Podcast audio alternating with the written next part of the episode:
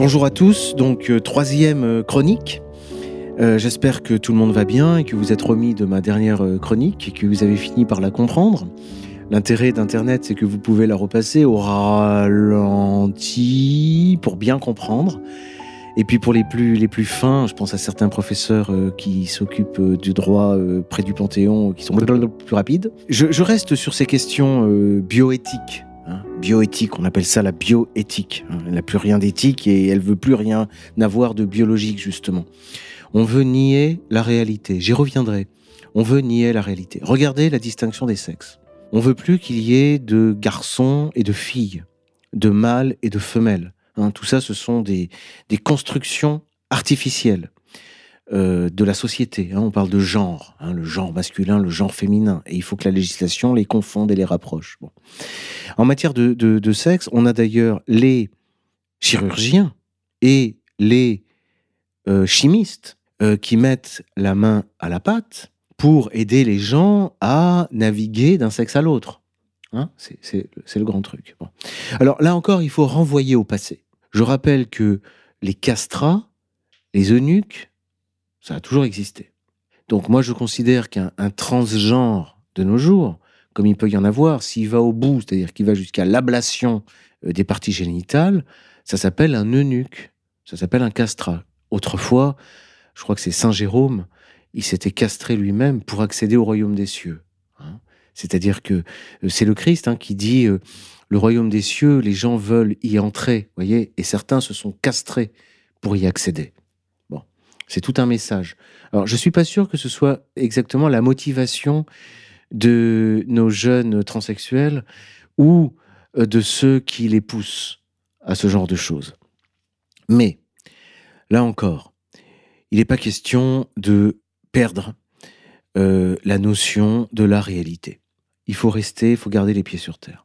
Si on garde les pieds sur terre, la génétique permet d'analyser l'ADN et les cellules et de décider de manière objective et imparable si la personne est masculin ou féminin. Je pose le thème de cette manière parce que, durant des siècles et des siècles, pour pas dire des millénaires, le cas qui posait problème, c'était pas celui de l'eunuque ou du castrat, c'était celui de l'hermaphrodite. C'est-à-dire, c'est le nouveau-né ou le jeune enfant dont il est physiquement difficile, voire impossible, de décider s'il est un garçon ou une fille. C'est ce qu'on appelait l'her- l'hermaphrodite.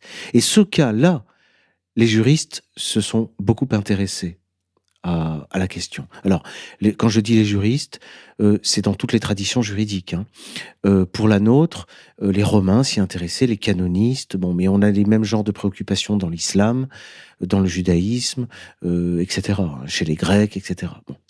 Bref, donc, d'ailleurs, le critère que donnaient en général, hein, que ce soit les, musulmans ou les romains ou les, médiévaux, c'était d'abord et avant tout le critère de la réalité.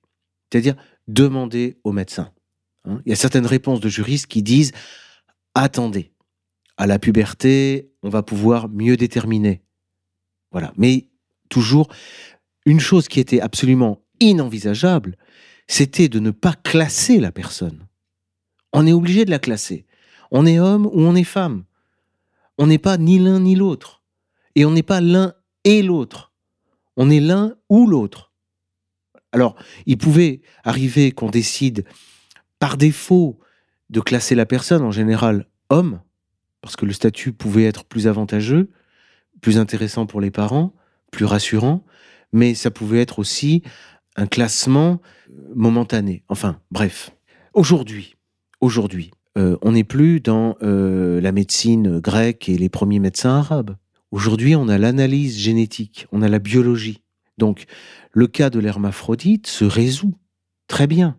On sait que le physique, le, corps peut donner l'apparence d'un sexe, alors que, du point de vue des chromosomes, on est face à l'autre sexe. Donc, moi, j'en appelle au réalisme, à la vérité. C'est-à-dire, euh, fixons-nous sur ce que disent les chromosomes, ce que dit la nature, ce que dit le corps au fond, par-delà les apparences. Si vous partez avec ce critère-là, les gens peuvent toujours s'amuser à se faire charcuter, à payer des chirurgiens euh, pour euh, enlever le pénis, l'ajouter, l'enlever, le remettre, le ils peuvent faire comme ils veulent. Je pense qu'on pourrait après discuter du cas du chirurgien qui accepte de faire ça, parce qu'il y a aussi des crimes. Hein. Ça s'appelle la mutilation, la mutilation et les coups et blessures. Hein. Tout ça, on, devrait le remettre en honneur. Quand j'étais à l'université il y a déjà 30 ans, on évoquait encore ces questions pour la chirurgie esthétique, par exemple. Vous savez, le, chirurgien, quand il opère une dame qui veut paraître 15 euh, ans de moins que son âge, on se demande pourquoi, parce qu'il paraît que les hommes sont attirés par les vieilles femmes. Si tant est qu'elle cherche à attirer les hommes, c'est ce qu'on peut supposer, ou les jeunes femmes. La question se posait de savoir si on ne pouvait pas poursuivre le chirurgien pour coups et blessures. La chirurgie, elle est là pour soigner, elle est là pour guérir. Alors je sais, aujourd'hui on nous sort euh, la maladie mentale. Alors on va guérir le malade mental en le charcutant dans son physique.